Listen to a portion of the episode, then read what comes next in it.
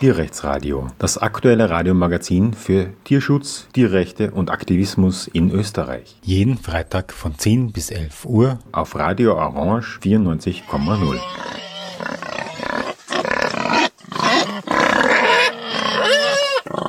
Der Anlass zum Interview im heutigen Tierrechtsradio ist noch immer das Volksbegehren für ein Bundesjagdgesetz, das weiterhin Unterstützungserklärungen sammelt. Immer wieder einmal ist das Thema bei uns im Radio zur Unterstützung für dieses Bundesjagdgesetz, das eben Tierschutz und Ökologie in die Jagd hineintragen soll, weg vom egoistischen Trophäenjagen hin zum ökologieverträglichen, tierschutzkonformen Jagen, sofern das geht, jedenfalls in diese Richtung sich zu bewegen. Ähm, das fordert dieses Volksbegehren und sammelt Unterstützungserklärungen. Man kann sie auf jedem Gemeindeamt abgeben oder auch per ID Austria online. Da muss man auf der Webseite des Innenministeriums die Volksbegehren durchgehen. Und das Volksbegehren heißt wörtlich für ein Bundes-Jagdgesetz. Und ähm, dann kann man das dort unterschreiben. Wir brauchen so viele Unterstützungserklärungen wie möglich, damit wir einerseits das Volksbegehren überhaupt durchführen können und andererseits, dass wir ähm, letztlich Zeit im Parlament bekommen, dieses Anliegen zu diskutieren.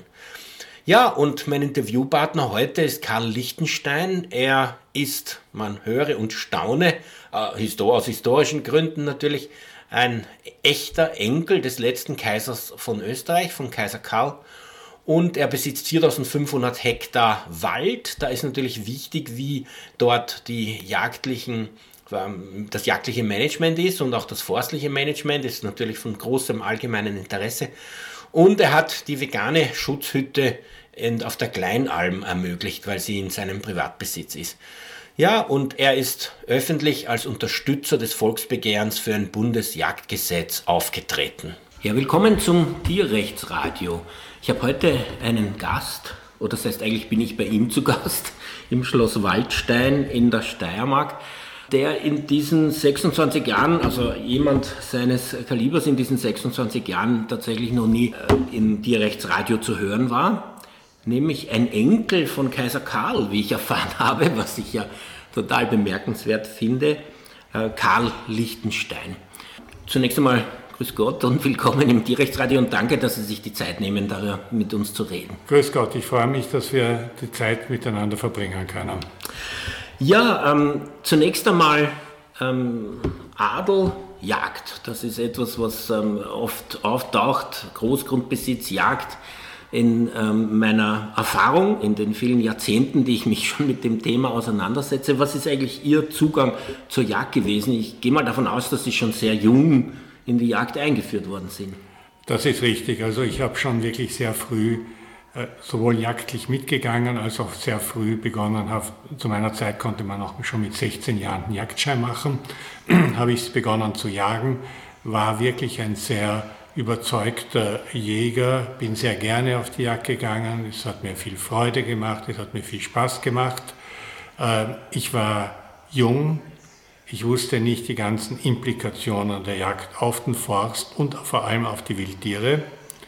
Äh, es hat sich dann ergeben einfach, dass ich begonnen habe zu überlegen, mit der immer ausgefeilteren Schusstechnik, mit den Gewehren, mit den immer höheren äh, und weiteren Schüssen, die man machen konnte, wo eigentlich das Tier gar keine Chance mehr hat, äh, vor Menschen in Deckung zu gehen oder zu flüchten, wenn man daherkommt, äh, habe ich irgendwann mal begonnen, mich zu, hinterfragen, den Sinn der Jagd. Weil ich habe gesehen bei uns, es gab sehr viele Wildtiere, es wurde sehr gefüttert und äh, die Schäden waren entsprechend sehr hoch. Und irgendwann habe ich mir gedacht, ist es das der Sinn dessen, was wir wirklich wollen von der Jagd und von den Wildtieren? Es kam dann noch dazu, dass gerade bei der Jagd enorm viel Emotionen sind drinnen, nicht nur sozusagen vom Jäger, der jetzt mal was schießen will, sondern vom Nachbarn, der dann sagt, nein, das war mein Hirsch oder das war mein Gams und den hast du falsch geschossen und das hättest du nicht schießen dürfen. Es gibt sehr viel Streitereien, es gibt sehr viel Ungutes in der Jagd, im Zusammenleben. Und irgendwann habe ich mir gedacht, okay, für mich selber, ich gehe nicht mehr auf die Jagd. Äh, weil äh, das ist der ganze, es macht keine Freude mehr. Also früher kann man sagen, wie man noch sozusagen mit Blei geschossen hat, da konnte man auf 80 Meter schießen, da hatte jedes Tier eine Chance. Die Schusszeit war zu Ende, wenn am Abend die Dämmerung hereingebrochen ist.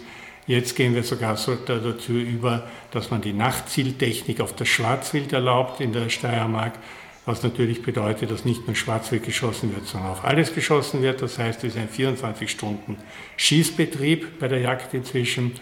Und dann habe ich mir gesagt, ich muss auch für meinen Betrieb schauen, dass ich die Wildschäden reduziere, die äh, die Ruhe für das Wild bin ich verpflichtet als Tierfreund äh, herbeizuführen. Und das kann ich nur, wenn die Jagd wirklich auf das Allernotwendigste beschränkt wird.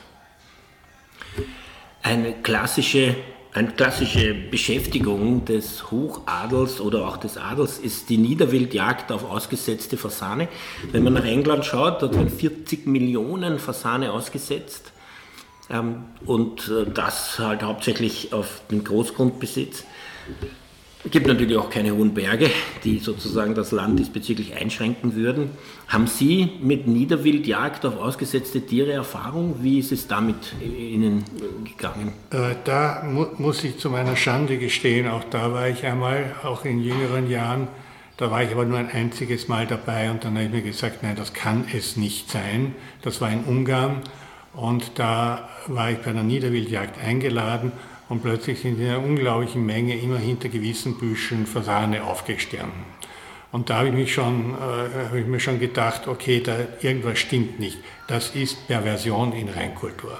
Das darf man nicht machen. Man darf mit Lebewesen nicht Schießübungen machen. Punkt. Da gibt es keine Diskussion für mich. Franz Ferdinand, der Thronfolger, der in Sarajevo erschossen wurde und der zum ersten, was zum Ersten Weltkrieg geführt hat, der hat ja ein Tagebuch, glaube ich, geführt über seine Jagdstatistik und ist auf mehrere hunderttausend Tiere gekommen, was natürlich nur geht, wenn man züchtet und aussetzt, aber auch wenn man im Gatter auf ähm, gezüchtete Tiere schießt. Haben Sie eine Begegnung mit der Gatterjagd gehabt? Äh, mit der Gatterjagd habe ich nie eine Begegnung gehabt. Wir haben einen Wintergatter gehabt, der ist aber nicht gejagt worden. Mit einem Jagdgatter hatte ich nie eine Erfahrung.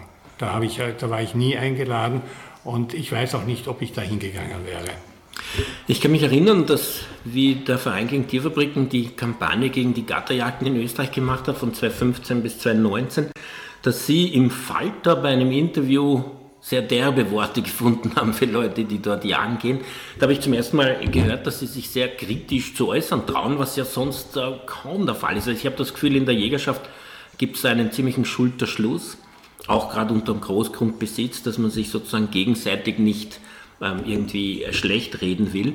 Wie ist es zu dieser Aussage im Falter gekommen?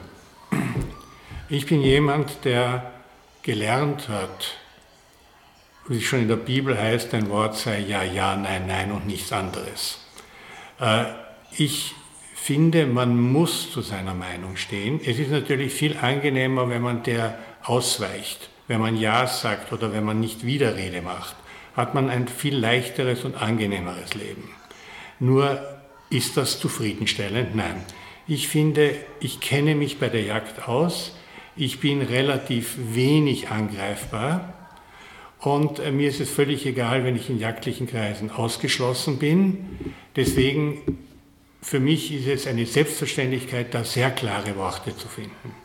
Es ist leider Gottes auch ein Zeichen der Zeit, dass die meisten Leute sich gar nicht mehr trauen, die Wahrheit zu sagen. Und in jagdlichen Kreisen ist es tatsächlich auch so, das ist so ein bisschen ein mafioses System, die, die Jagd. Und wenn da einer ausschert, wird er gemobbt. Und ist Ihnen das passiert? Wurden Sie gemobbt? Oder nein, nein. also an mich ist das nicht herangekommen. Ich habe schon einige sozusagen beleidigte Rülpser gehört von verschiedenen Seiten, aber es ist nicht wirklich gemobbt, weil man konnte mich auch nicht mobben, weil ich nicht jemand bin, der sich, sagen wir, in, in, in jagdlichen Kreisen sehr viel äh, bewegt hat. Also ich war nicht im Gasthaus dabei oder ich war nicht sozusagen bei den Jagdbällen dabei oder sowas. Deswegen konnte man mich auch nicht wirklich mobben. Aber ich kann ja zum Beispiel den Fall sagen von einem Herrn, das ist ein, ein Herr, der wirklich in einer sehr hohen Position in einer Bank war, der eine Jagd gepachtet hatte in der Südsteiermark und der hat mir gesagt, ich bin ihm zufällig auf der Straße in Graz begegnet, hat gesagt, ich muss jetzt gehen meine Rehe füttern. Da habe ich gesagt, du wirst doch nicht deine Rehe füttern dort unten, du hast ja nicht einmal Schnee. Hat er gesagt, ja, ja, aber wenn ich nicht füttere, machen die mich fertig. So ist es. Ja, apropos fertig machen, die, meine Assoziation ist mit den ähm, Schafhaltern und Halterinnen, die Herdenschutz betreiben. Ich habe äh, im Tierrechtsradio erst vor wenigen Wochen ein Interview mit Thomas Schranz geführt, der am Reschen Pass ähm, viele Jahre Hirte von Schafherden war und sie dort also über den Sommer ähm, auf der Alm war. Ähm, auch ein, ein, totaler Vertreter der Behirtung, weil er meint, das ist auch für die Schafe ganz abseits vom Wolf gut. Aber er hat gesagt, er ist letztlich, hat er das aufgegeben und ist auch aus der Öffentlichkeit zurückgetreten, weil er so terrorisiert wurde und weil er Angst um seine Familie bekommen hat letztlich. Wie stehen denn Sie zum Wolf? Äh, der Wolf gehört in unsere Landschaft. Ganz klar, er war immer da.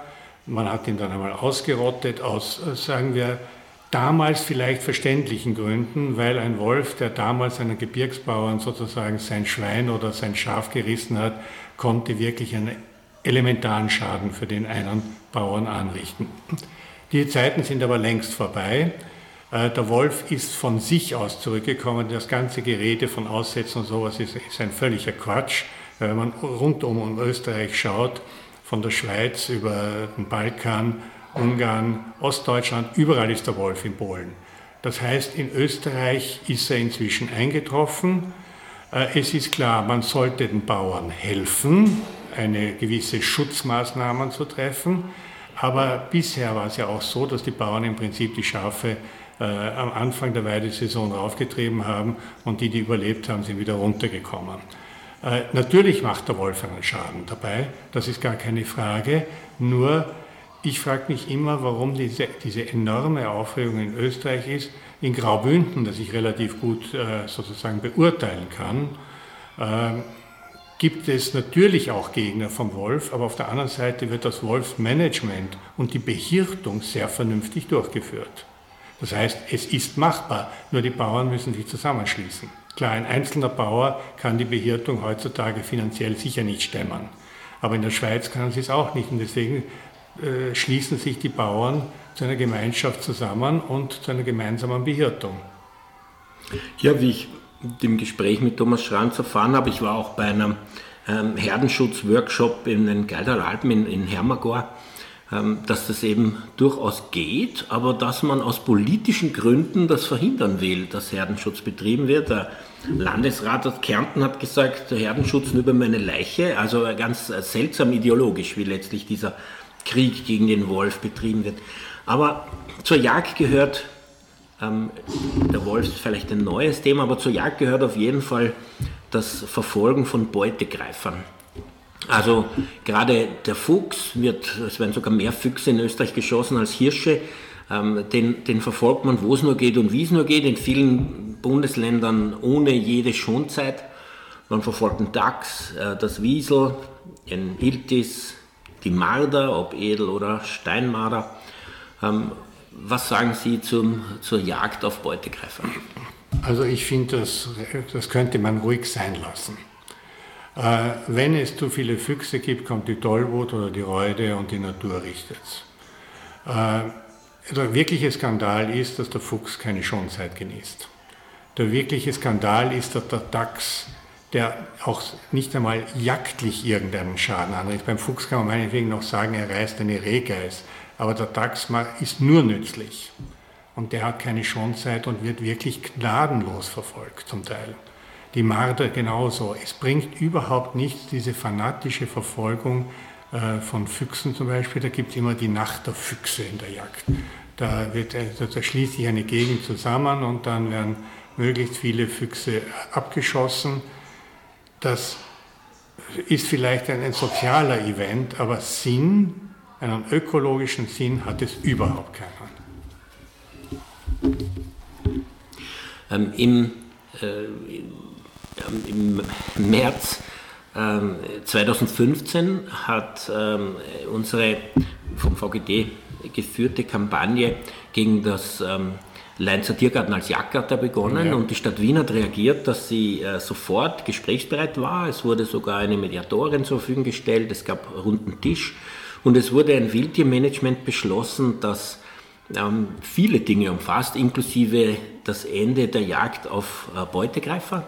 Sogar auf dem Großteil, also außer den Niederwildrevieren in Burgersdorf, den Großteil des doch erheblichen Grundbesitzes der Stadt Wien in der Steiermark und in Niederösterreich.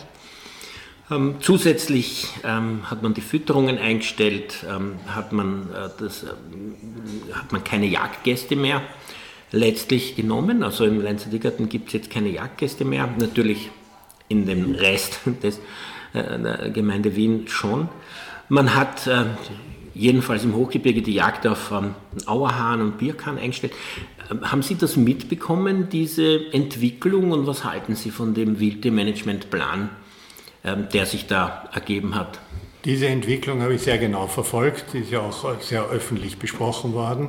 Ich halte sie für extrem positiv, dass eine so große Forstverwaltung und auch der Leinzer Tiergarten, der doch eine enorme Tradition hat seit der Barockzeit, eine enorme jagdliche Tradition immer hatte, dass der sozusagen auf diese vernünftigen Lösungen eingegangen ist, finde ich eigentlich bahnbrechend. Und das wäre natürlich, äh, man kann nicht überall den Leinzer Tiergarten eins zu eins äh, umlegen natürlich, aber sozusagen das ist schon ein erster vernünftiger Schritt in die richtige Richtung.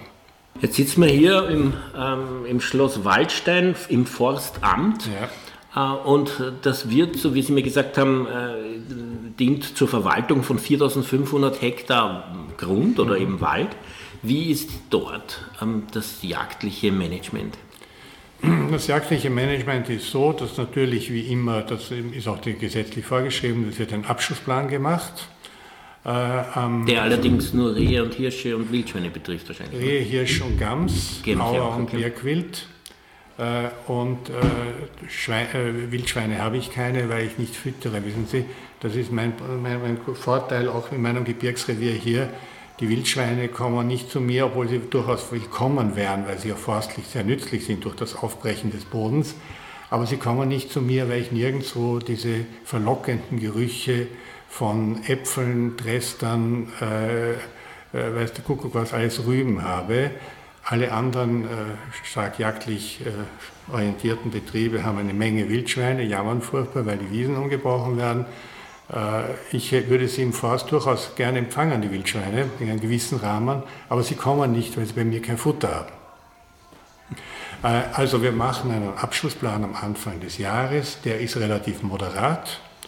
Äh, man muss anschauen, wo wirklich, sagen wir, eine Kumulation von Wildtieren ist. Das ist manchmal in unseren niedriger gelegenen Bereichen hier auf der Kleinarm das Gamswild das wirklich im Waldbereich einen sehr starken Verbissdruck und Verbissschaden anrichtet. Das Gamswild muss man relativ kürzer halten, aber sonst bei Rehen und bei Rotwild haben wir nur mehr marginal. Ich glaube, da werden jetzt insgesamt nur mehr, äh, nageln Sie mich nicht fest, aber ich glaube, auf diesen 4.500 Hektar schießen wir knapp neun oder zehn Stück Rotwild noch. Neun oder zehn individuelle Tiere? Ja. Das ist ja irrsinnig wenig. Das ist sehr wenig, aber wir haben auch nur mehr wenig Tiere nach der Auflösung Fütterung. Wir können vielleicht dann darüber sprechen noch. Äh, mehr ist gar nicht notwendig, dass geschossen wird, äh, weil sie keinen Schaden machen und weil sie vor allem nicht da sind. Äh, bei den Rehen auch, bei den Rehen ist es ja bekannt, da braucht man im Prinzip keinen Abschlussplan machen, weil kein Eigentümer, kein Jagdbesitzer weiß, wie viel Rehe er wirklich hat. Und wie macht man Abschlusspläne normalerweise? Auch das ist ja eine Farce. Da sagt man, wie viele Einser-Reböcke wollt ihr schießen? Dann wird gesagt, ich weiß nicht, Hausnummer acht Stück. Und von den acht Stück Einser-Reböcken muss man dann entsprechende Menge an Rehgeißen und Rehkitzen und Dreierböcken ansuchen. Und so wird ein Abschussplan erstellt. Aber für mich ist der Abschussplan äh, wird so erstellt, dass es sozusagen nach forstlichen Kriterien ist. Wo sind Schäden? Wer macht Schäden? Äh, und da muss man eben dann einen höheren Abschuss äh, einreichen, als, damit man wirklich die forstlichen Schäden im Griff hat. Jetzt haben Sie bei dem Abschussplan auch Auer, Wild und Birkwild genannt. Ähm, ist das eine Maximalzahl, die da festgelegt wird oder so? Oder machen die Schäden, wenn ja, in Nein. welcher Form?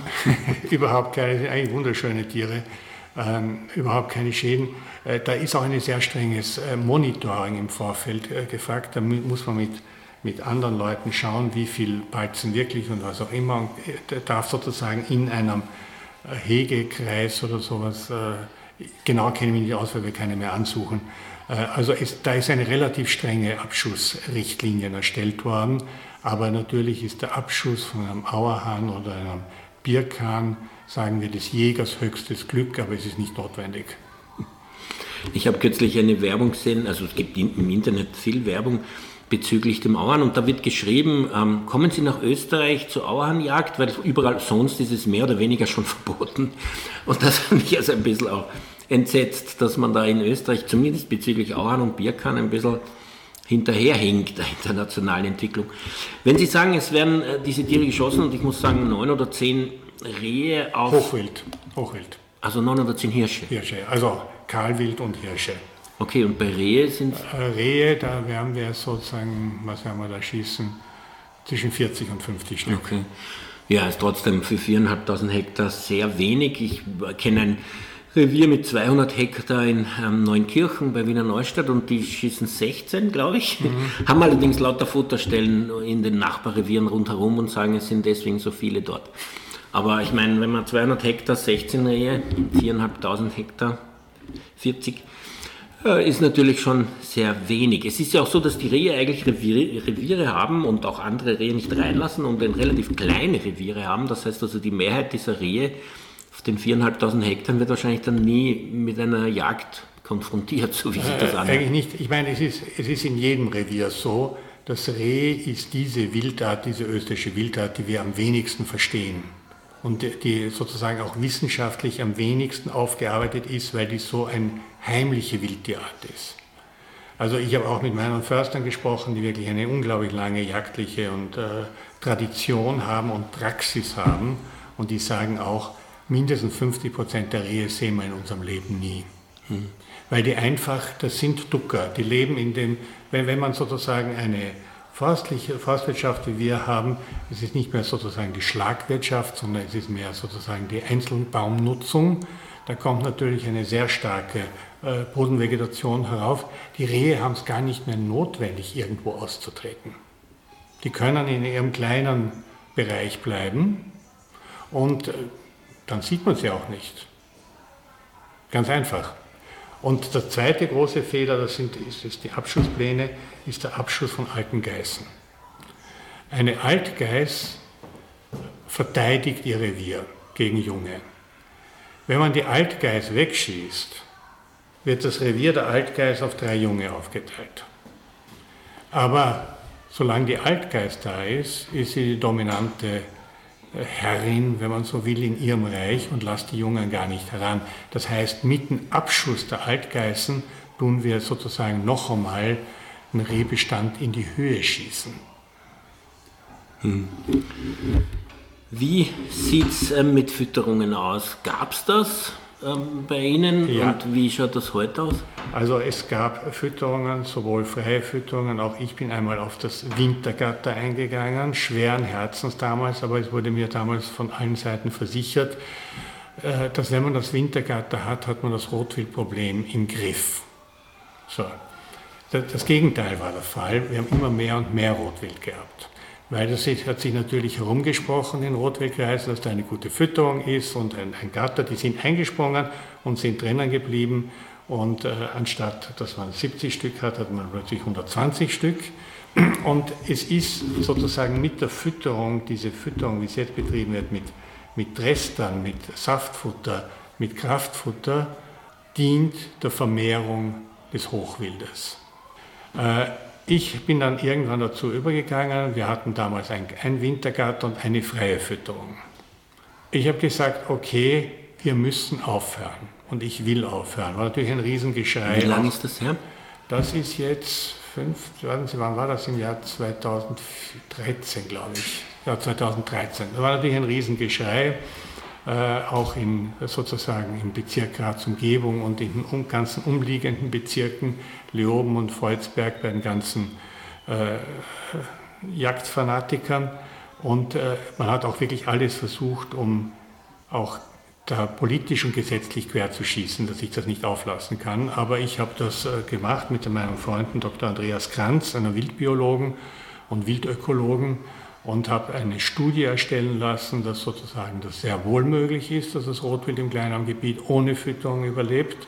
Ich muss es nur zuerst stückmäßig absenken. Das heißt, es ist dann kurzfristig eine stärkere Jagddruck ausgeübt worden. Dann sind die Fütterungen aufgelöst worden und nach zwei Jahren hat sich das Ganze eingebändelt, dass wir jetzt nur mehr so viele Stücke haben. Die haben sich die, die verbleibenden Stücke, die nicht zu anderen Fütterungen wahrscheinlich abgewandert sind, die verbleibenden Stücke haben sich über das gesamte Gebiet verteilt und überwintern dort, wo es, wo es ihnen entsprechend ist, in sonnigen, ruhigen Lagen. Südhang. Südhang, wo viele Büsche sind oder wo sie Ruhe haben. Das funktioniert sehr gut.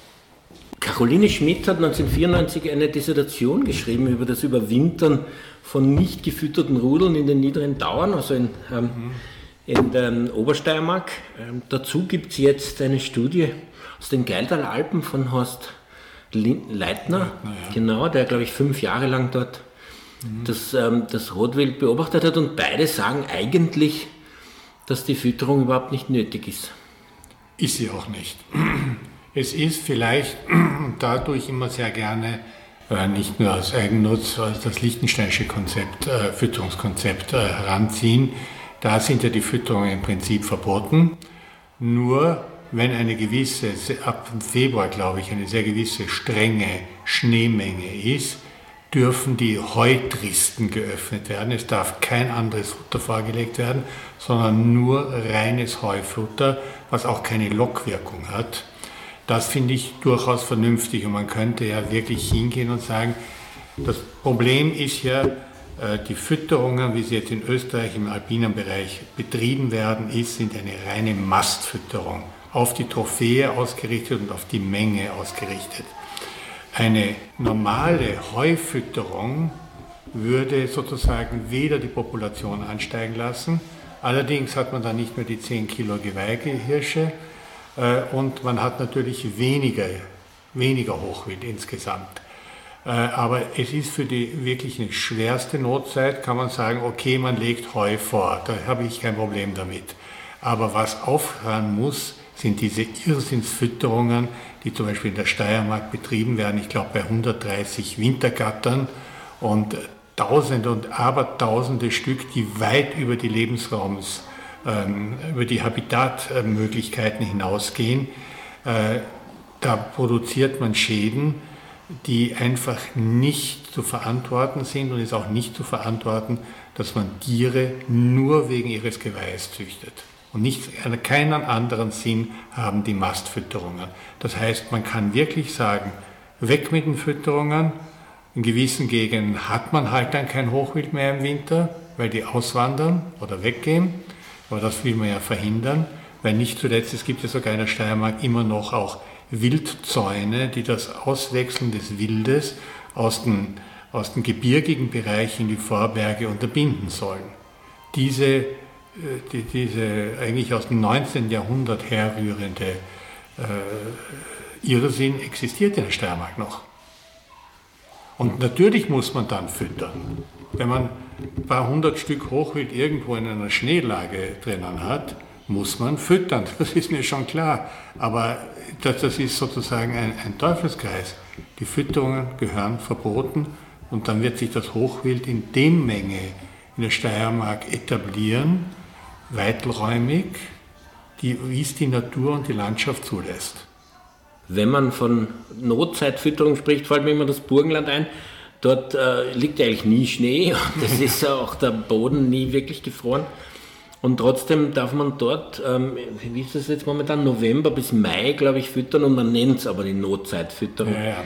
Ähm, abgesehen davon sind sogar gewisse Fütterungen verpflichtend vorgeschrieben, wie zum Beispiel Fasane, muss man zumindest alle so und so viel Hektar eine Futterstelle einrichten.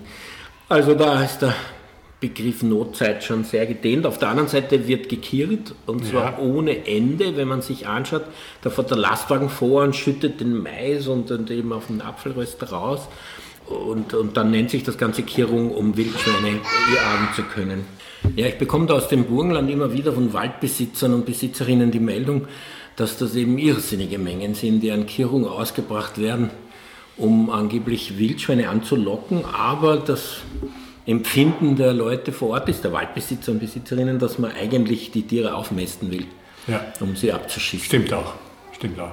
Also Not, diese Form von Notfütterung sind absolut abzulehnen und gehören gesetzlich verboten, weil die machen wirklich Schaden. Was sagen Sie zum Fallenfang? Sind Sie mit dem Fallenfang irgendwie in Berührung nein, gekommen im Laufe des Lebens? Nein, Gott sei Dank nicht. Das war schon zur Zeit meines Vaters total verboten bei uns. Also Falle durfte nicht äh, äh, durfte nicht aufgestellt werden. Und äh, mein Vater hat auch immer schon gesagt, wenn jemand einen Fuchs schießen will, soll er ihm schießen, aber Falle ist No-Go. Und das habe ich auch immer beibehalten. Also seit Jahrzehnten gibt es bei uns keine Fallen. Wie der oberösterreichische Landesjägermeister dem Dachverband Jagd Österreich sozusagen der Sprecher war, hat er öffentlich als Antwort auf die Kritik seitens des Volksbegehrens für ein Bundesjagdgesetz gesagt, Fallenfang ist notwendig, sonst wird man sozusagen der Beutegreifer nicht Herr. Was sagen Sie? Ist das, das, das ist ein Nonsens. Also das, äh, wenn der Jäger es nicht schafft, ein, ein, ein, ein Tier sozusagen auf jagdliche Weise zu erlegen, dann hat das, ist er sowieso ein Versager. Das heißt, die Falle ist ein grausames Instrument der Vergangenheit und müsste total verboten werden und bringt auch nichts. Außer dass es eine Gefährdung ist, auch weil jeder Hund oder jede Katze äh, in die Falle hineintappen kann. Äh, deswegen gehören die einfach wirklich verboten, weil sie nichts bringen. Es ist überhaupt nicht notwendig. Haben Sie eine Erfahrung mit der Baujagd gehabt? Nein, Gott sei Dank auch nicht. Also das hat, ist hier überhaupt keine Tradition äh, in der Gegend hier. Und deswegen, das ist auch etwas, was ich vollkommen ablehne, weil man hetzt doch nicht seinen geliebten Jagdhund in einem Bau, wo er vielleicht verschüttet wird oder umgebracht wird oder schwerst verletzt wird, nur weil man einen Dachs oder Fuchs herausholen will. Äh, auch das ist eine, eine perverse Jagdform der Vergangenheit, die verboten gehört. Ähm, jetzt muss ich noch ähm, Vögel ansprechen, Vogeljagd. Ähm, Im Nationalpark Neusiedlersee Seewinkel ist jetzt nicht unbedingt hier um die Ecke, aber doch auch in Österreich. Da habe ich mehrmals ähm, Jagden auf Wildgänse beobachtet. Die waren eigentlich am Durchzug im November in den Süden. Die haben am Neusiedlersee gerastet, sind dann rausgekommen und haben das, was an Maispflanzen übergeblieben ist, dort gegessen. Man hat so Entenattrappen ähm, hingestellt, damit die anfliegenden Enten ähm, das Gefühl haben, das ist sicher und dann hat man sie hinter so Verstecken beschossen. Dazu muss man sagen, dass das ja kräftige große Vögel sind und der Beschuss mit Schrot nicht leicht tödlich, außer sie sind nah genug, was aber bei Gänsen, bei Wildgänsen, nämlich wirklich wildlebenden und scheuen Wildgänsen fast nicht der Fall ist. Ähm, haben Sie, das, das galt als die Königs, Disziplin der Vogeljagd, habe ich gelesen. Haben Sie, haben Sie, damit zu tun gehabt? habe, habe ich nie damit zu tun gehabt. Nein, ich habe überhaupt mit der, wie gesagt, ich war einmal bei der Niederwildjagd äh, auf, auf Fasane, das hat mir gereicht. Nein, äh, auf Gänse oder sowas würde ich auch nie schießen. Das ist ja nie, wirklich nicht notwendig. Ich meine, es ist ein Problem sicher die Nilgans, die, die sehr, sehr großen Schaden macht die müsste vielleicht wirklich bekämpft werden. Das habe ich zum Beispiel das Problem, habe ich bei einem Neffen von mir, der in Südafrika eine Farm hat. Da kommen jetzt auch seit neuestem die Nilgänse und die fressen wirklich die Saaten radikal weg. Aber die, die, die europäische Wildgans, die muss wirklich und darf eigentlich auch nicht bejagt werden. Aber ich leider Gottes, äh, da, da redet man, deswegen ist ja auch das Bundesjagdgesetz so vernünftig, weil, um jetzt als Beispiel die Turteltaube zu nehmen, die, glaube ich, in zwei oder drei Bundesländern äh, schussbar ist, in anderen Bundesländern nicht schussbar ist. Ja, um Himmels Willen, warum? Na, entweder oder in einem kleinen Land wie Österreich. Ja, dann gibt es noch so andere, wenn man so will, exotische Jagden auf die Schnepfe. Ja. Die, die Waldschnepfe, die ja also im Strich in, diesem, in der Dämmerung beschossen wird. Den Eichelheer, der unter Waldbesitzern als ein sehr wichtiges Tier gesehen ja. wird, das eben da für, den, für die ähm, Naturverjüngung eine wesentliche Rolle spielt. Murmeltierjagd, ist das, kommt das bei Ihnen vor? Nein, nein, wir haben Murmeltiere. Ich habe einmal vor, vor 20 oder 30 Jahren auch einen Murmel geschossen. Es ist eine Jagd, die man wirklich nicht betreiben braucht. Das war noch in meiner Zeit, wo ich noch geglaubt habe, ich muss auf die Jagd gehen. Ähm, es ist äh, Murmeltierjagd ist schade und ist eigentlich eine Zeitverschwendung, weil man kann diese Viecher ruhig leben lassen. Und weil Sie vorhin Eichelheer angesprochen haben, das ist eben etwas, weil die sagen wir, die intellektuelle Entwicklung vieler Jäger eher der Wissenschaft hinterherhinkt. Der Eichelheer galt immer als ein Eierräuber. Und äh, das hat sich festgefressen in den Köpfen der Jäger äh, und deswegen wird der Eichelheer immer noch verfolgt, obwohl er nützlich ist. Genauso wie man doch früher auch noch die Spatzen verfolgt hat bis man draufgekommen ist, dass die Spatzen sehr nützliche Singvögel sind. Da gab es sogar Vorschriften, habe ich gelesen, dass man die töten muss in einem gewissen Rahmen. Ja, ja, also das, äh, da, da gab es sogar Prämien dafür. Also, äh, und das sind so Sachen wie eben der Eichelheer, die schwer aus den Köpfen der Jäger rauszubringen sind. Die glauben immer noch, das ist ein Schädling und muss eliminiert werden. Ein Thema, das für den Tierschutz, was die Jagd betrifft, sehr vorrangig ist, ist das Abschuss von Hunden und Katzen. Ja. Wir beim Verein gegen Tierfabriken kriegen jedes Jahr sicher 20 Meldungen von Leuten, die äh, ihre Haustiere verloren haben äh, und die eigentlich um Hilfe bitten und die irgendwie ganz entsetzt sind. Die Dunkelziffer ist sicher viel höher, aber ja. es ist allerdings gibt keine Statistik, das wird nie geführt irgendwo. Im Oberösterreichischen Jagdgesetz, das kommenden Donnerstag beschlossen wird. Im Landtag steht drin, dass man Hunde und Katzen in Fallen fangen darf und dann töten, obwohl sie ja eigentlich dann schon keine Bedrohung mehr für Wildtiere sind. Was sagen Sie zum Abschuss oder zur Tötung von Hunden und Katzen? Das ist eine Schweinerei. Äh, jeder Hund oder jede Katze, die sozusagen mal sich weiter entfernt vom Haus, also bei der Katze zum Beispiel den berühmten 200 Meter Radius, ähm, das ist äh, bei, bei, im Leben der Katze völlig normal. Und ehrlich gesagt, was macht die Katze? Was, wo soll sie wirklich großen Schaden anrichten? Natürlich frisst sie ein paar Singvögel, aber unter uns gesagt, die Singvögel sind den Jägern völlig wurscht, weil die sind nicht zum Schießen da. Äh, eine Katze kann vielleicht einmal einen Fasanküken umbringen, aber schon keinen großen Fasan mehr. Äh, es gehört, nachdem Hunde und Katzen äh, zur Familie vieler Leute gehören, die Leute diese Tiere lieben, muss das verboten werden. Auf der anderen Seite, man sieht ja, Sie, Sie haben auch gesagt, dass da eine große Dunkelziffer ist natürlich.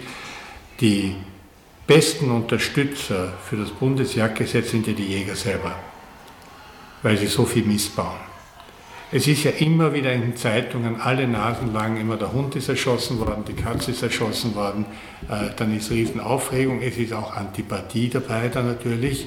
Und äh, dann, wenn zum Beispiel im Bundesjagdgesetz gefordert wird, das Verbot von Abschuss von Hunde und Katzen, ist das ja sinnvoll und nachvollziehbar.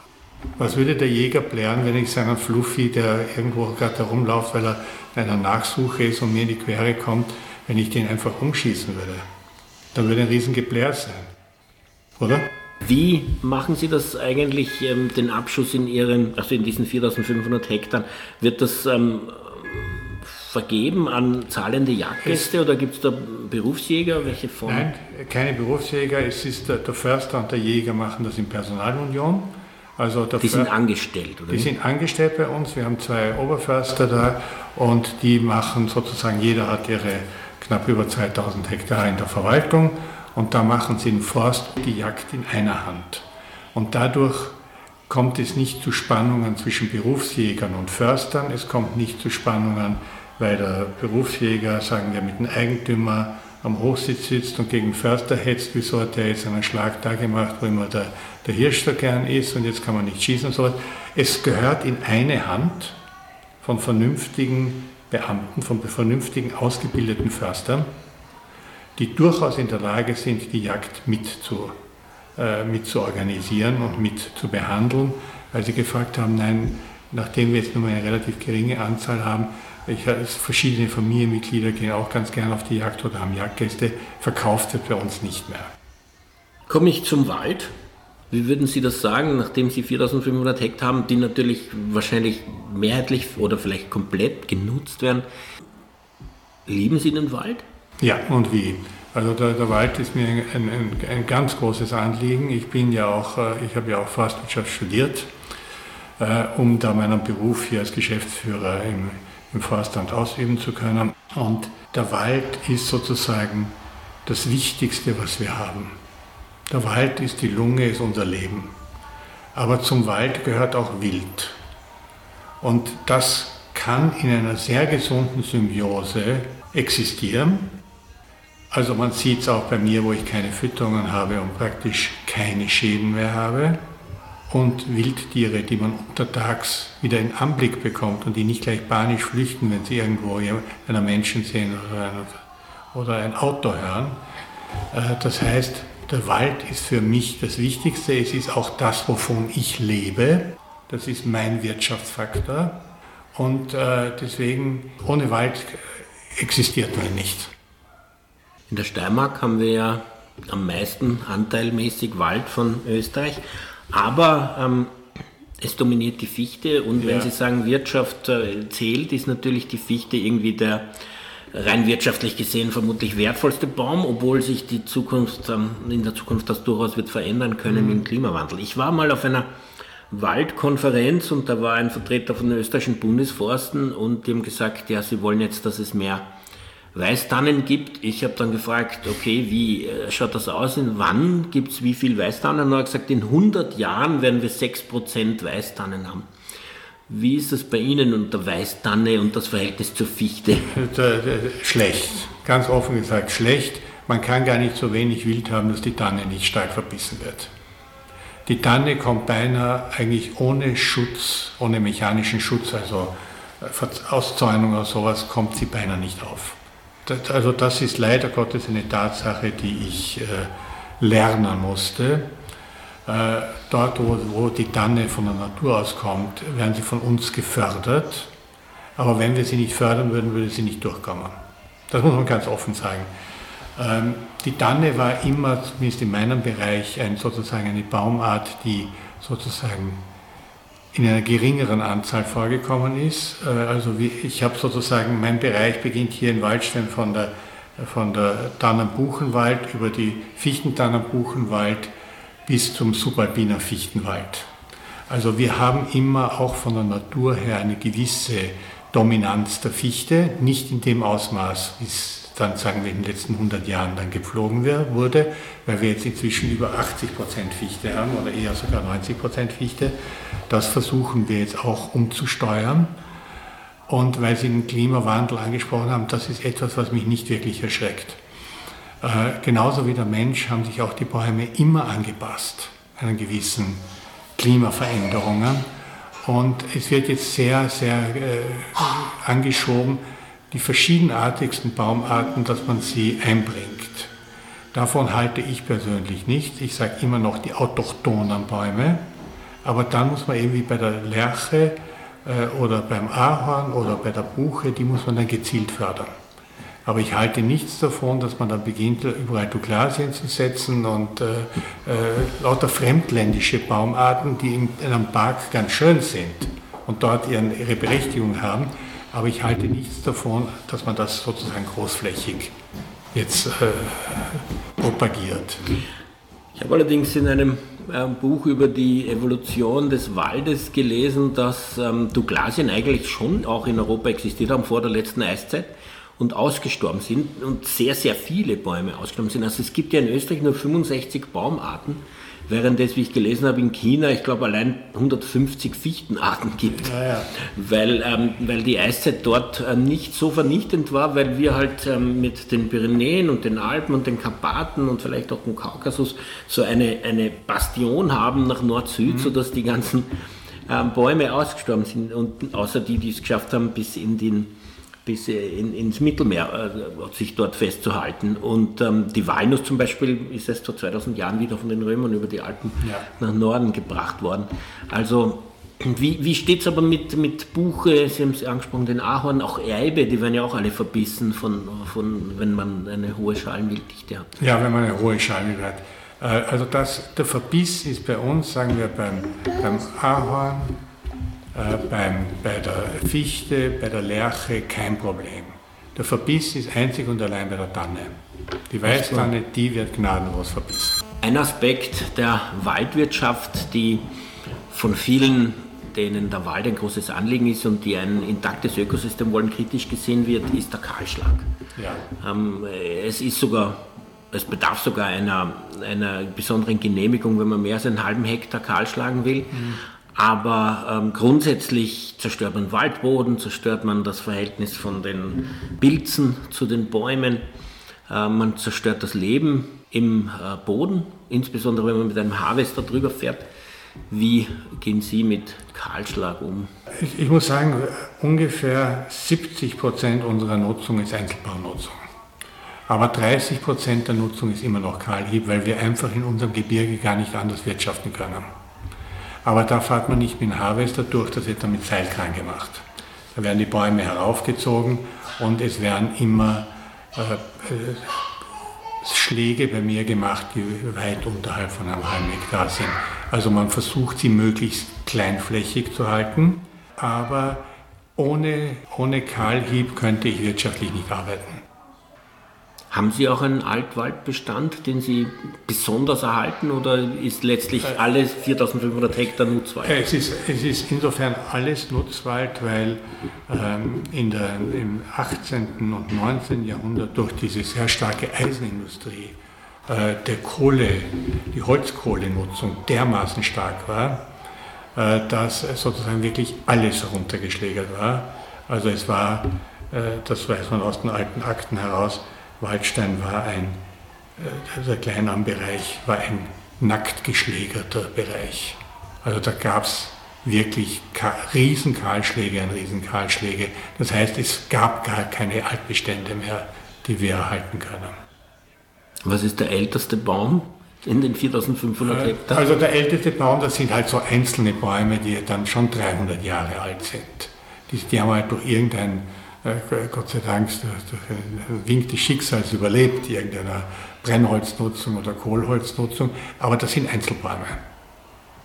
Wir haben schon im Schutzwald oben, also ganz oben an der, an der Grenze zum Almbereich hinauf, sind schon auch Bäume, die sagen wir bis zu 200 Jahre alt sind, aber die sind natürlich eher, äh, bei der Fichte ist mit 200 Jahren schon eher sozusagen das natürliche Alter erreicht. Haben Sie Urwälder besucht, sei es in anderen Kontinenten, ja, anderen ja. Ländern? Es gibt ja auch in der Steiermark einen, ganz an der Nordgrenze, leider sehr winzig, äh, es gibt aber auch so Fleckerl, Waldfleckerl, die eigentlich wahrscheinlich Urwälder sind, weil sie so unzugänglich sind. Am Hochschwab zum Beispiel ja. gibt es einige, die Papstmauer zum Beispiel, wo es ähm, zumindest sagt man, so ein äh, Urwald sein will. Haben Sie, kennen Sie Urwälder und wie, wie, wie empfinden Sie da? Äh, ich, ich finde das eine unglaubliche Bereicherung und ich bedauere, dass, wir, dass ich keinen habe. Also das ein Urwald, wie, wie heißt der da oben in Niederösterreich? Rot, äh, Rotwald. Rotwald, also den habe ich auch damals noch mit der Universität besucht bei einem, bei einem Ausflug. Also ist faszinierend. Also ich bedauere, dass es nur so wenig gibt, aber leider Gottes, wir waren wirklich in unserem Bereich, also in Österreich insgesamt, äh, ist halt seit Jahrtausenden gewirtschaftet worden. Äh, schon in der Bronzezeit, also und auch, äh, auch, die Steinzeit darf man nicht kleinreden, auch die konnten schon einiges. Äh, also deswegen ist bei uns eigentlich wirklich nur mehr einige winzige Relikte vorhanden, leider. Jetzt hat man ein Wildnisgebiet eingerichtet, ähm, auch in der Steiermark, mhm. Wildnisgebiet Lassingtal, insgesamt dreieinhalbtausend Hektar, ja. weniger als Sie haben, aber doch. Ähm, 7000 Hektar ist es zusammen mit dem ähm, Dürn, Dürnstein, wo eben ja. dieser Rotwald ist. Ähm, Finden Sie das gut, dass ja. es solche Wildnisgebiete gibt? Finde ich sehr gut. Äh, weil das ist wirklich etwas, was für die Zukunft, ich meine, wir Forstwirte sind ja gewohnt, in endlich langen Zeiten zu, zu denken. Ich meine, das, was ich jetzt mache, erlebe ich ja nicht mehr, dass da irgendwann mal was daraus wird. Das erlebt mein Enkel oder Urenkel. Deswegen, deswegen solche Wildnisgebiete sind unglaublich wertvoll. Wir müssen ja auch an die ferneren Generationen denken. Deswegen finde ich das ganz toll, wenn das gemacht wird. Ja, es gibt zwar sechs Nationalparks, aber die sind ja alle nicht ähm, derartig geschützt wie dieses Wildnisgebiet. Also ja. das hat er, ähm, und es gibt noch das Wildnisgebiet in, den Hohen Tauern in Salzburg, mhm. das allerdings äh, überhaupt nicht wegen einem Wald geschützt wird, weil ich habe es mir genau angeschaut und das ist eigentlich eine reine Fichten, Fichtenmonokultur. Aber man schützt das dort, weil dort die Gletscher zurückgegangen sind und damit ein Areal entstanden ist, das kein Mensch je genutzt hat, zumindest seit der Eiszeit. Mhm und daher das irgendwie so als unberührt erhalten werden okay. soll. Deswegen ist dieses Wildnisgebiet eingerichtet worden. Ähm, die Idee, dass man Natur sich komplett selbst überlässt und als Mensch nicht eingreift und sich eigentlich zurücknimmt und es nicht nutzt. Ähm, finden Sie das nachvollziehbar? Äh, da habe ich ein Problem, weil wir leben einfach davon. Die Menschheit lebt davon. Äh, man kann das bei kleineren Bereichen machen oder beim Wildnisgebiet oder sowas, aber generell nein, weil äh, das können wir uns nicht mehr leisten, dass wir das völlig der Natur überlassen. Das, das geht nicht. Ja, ich habe ähm, über solche Konzepte wie diese ähm, äh, Außernutzungsstellung diskutiert mit ähm, Personen, die eben Landwirtschaft betreiben und die haben dafür eigentlich überhaupt kein Verständnis gehabt. Die haben gesagt, je mehr man ähm, die, die, die, eigene Natur nutzt, umso besser, weil äh, sonst wird das nur importiert, nicht? Und man, man verschiebt das Problem. Ähm, jetzt wollte ich aber in den letzten Minuten, die wir noch haben, über die Kleinalmhütte sprechen, die ja ähm, es gibt in Österreich, zumindest in der letzten Wandersaison, hat es fünf sogenannte fleischlose Hütten gegeben und davon eine einzige, die sich als explizit vegan deklariert hat. Und das war das Kleinalm-Schutzhaus, ja. das ja Ihnen gehört genau. und auf Ihrem Grund steht. Wie ja. ist es dazu gekommen? Äh, es ist dazu gekommen, dass der vorhergehende langjährige Pächter weggegangen ist und wir neue gesucht haben. Es ist nicht einfach, das weiß auch der Alpenverein, für Schutzhütten äh, Pächter zu finden. Das ist nicht ganz einfach, weil man setzt sich doch da irgendwo in die Einsamkeit und äh, also man muss da wirklich eine Motivation dazu haben, dass man Pächter auf einem Schutzhaus wird. Und da haben sich dann gemeldet die sehr nette Ehepaar Gocht und äh, die haben eben einen, die sind vegan und die wollten das dann auch vegan betreiben. Und ich habe gesagt, okay, weil ich bin zwar nicht Veganer, aber ich bin, sagen wir, 80% vegetarisch, 20% Fleischesser. Das bin ich. Meine Frau ist rein vegetarisch in Richtung vegan. Und deswegen fand ich das eigentlich eine sehr sympathische Idee, dass in meinem Bereich ein Schutzhaus ist, was wirklich vegan arbeitet. Das war nicht ganz einfach, weil natürlich die, die Irritationen hier auch bei den Leuten waren äh, relativ groß. Und äh, leider, sie waren eben, dieses Ehepaar waren leider keine gelernten Gastronomen, deswegen haben sie es nur ein Jahr gemacht und haben dann sich wieder zurückgezogen, was ich sehr bedauere. Aber äh, vielleicht äh, sozusagen, schauen Sie, am vegetarischen und am veganen Gedanken kommen wir nicht mehr vorbei. Das, das ist einfach eine Tatsache. Und äh, es wird ja auch vor allem bei den, bei den jüngeren Leuten, ähm, immer sozusagen mehr sozusagen der Gedanke, zumindest vom Vegetarischen, äh, sehr hoch gehalten. Was ich durchaus sehr begrüße. Äh, aber es gibt eben eine gewisse Generation, die dafür noch überhaupt kein Verständnis hat. Leider Gottes sind die Pächter, die veganen Pächter weggegangen. Wir müssen jetzt wieder konventionell betreiben, was ich auch äh, was mich auch freut, weil wenn das Schutz, Kleinamtsschutzhaus nicht betrieben würde, würde der ganze Weitwanderweg zusammenbrechen. Ja, ich bin selber 1984 am Nord-Süd weiter gegangen, Nebelstein, Eibiswald mhm. und eben auch im Schutzhaus vorbeigekommen. Da war allerdings noch keine Rede von fleischlosen Hütten. Ich glaube, die erste in Österreich ist auch erst zwei, drei Jahre her. Ich habe auch eine Sendung schon, glaube ich, zweimal mit den Pächtern gemacht. Zunächst einmal, wie sie es gegründet haben und dann ähm, ein, zwei Jahre später wie es so läuft. Und zunächst gab es äh, schon Konflikte, auch mit den Alpenvereinen, die das nicht so wollten, aber dann hat sich das doch eingespielt und gut funktioniert. Jetzt haben Sie gesagt, die regionale Bevölkerung hat das nicht so gutiert. Ähm, haben Sie von Wanderern ähm, also von Weitwanderern irgendwie eine negative Rück nein, Rückmeldung? Nein, weil es gab dort oben immer sehr gute Suppen oder was auch immer. Und ein Weitwanderer, wenn er ausgehungert und durstig zu einer Hütte kommt, äh, der diskutiert da nicht lang drum herum. Äh, das, was, äh, die, die Wanderer, das war nicht das Problem. Nein.